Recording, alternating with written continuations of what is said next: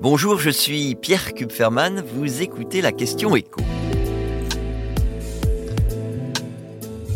Pourquoi la disparition du ticket de caisse est-elle repoussée?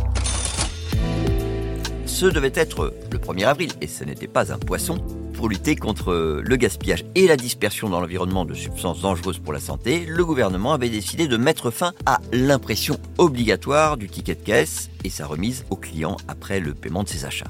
La loi laissait au consommateur le droit d'en obtenir un, mais il lui fallait le demander lors du passage en caisse, alors qu'aujourd'hui, vous l'avez sans doute remarqué, c'est l'inverse. Et eh bien donc ce changement n'interviendra pas le 1er avril. La date a été repoussée alors soit au 1er août, soit au 1er septembre, des dates qui n'ont pas été choisies au hasard. Selon la Banque de France, il se trouve que l'inflation devrait commencer à perdre en ampleur à partir de cet été. Or c'est bien l'inflation qui explique pourquoi la date de la disparition du ticket de caisse remis automatiquement au client a été repoussée. Et c'est vrai que ça tombait mal, alors même que les Français font face à une hausse des prix sur un an, à près de 15% pour les courses alimentaires, on leur supprimait l'accès systématique à un outil très utile pour vérifier 1. que les promotions affichées ont bien été appliquées, 2. que le prix payé en caisse correspond bien à ce qui était indiqué dans le rayon, et puis euh, il y a aussi des informations sur le compte fidélité. Est-ce qu'il a bien été crédité comme promis euh, Où en est-on euh, des sommes cagnotées, etc..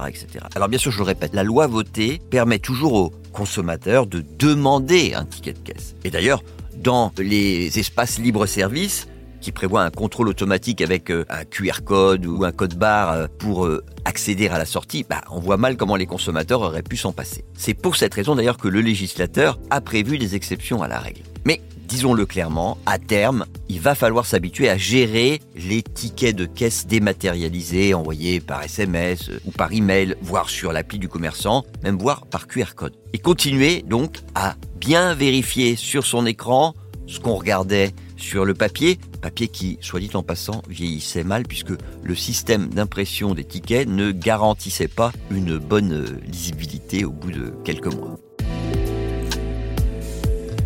Vous venez d'écouter la question écho, le podcast quotidien pour répondre à toutes les questions que vous vous posez sur l'actualité économique. Abonnez-vous sur votre plateforme préférée pour ne rien manquer, pourquoi pas nous laisser euh, une note ou un commentaire. À bientôt.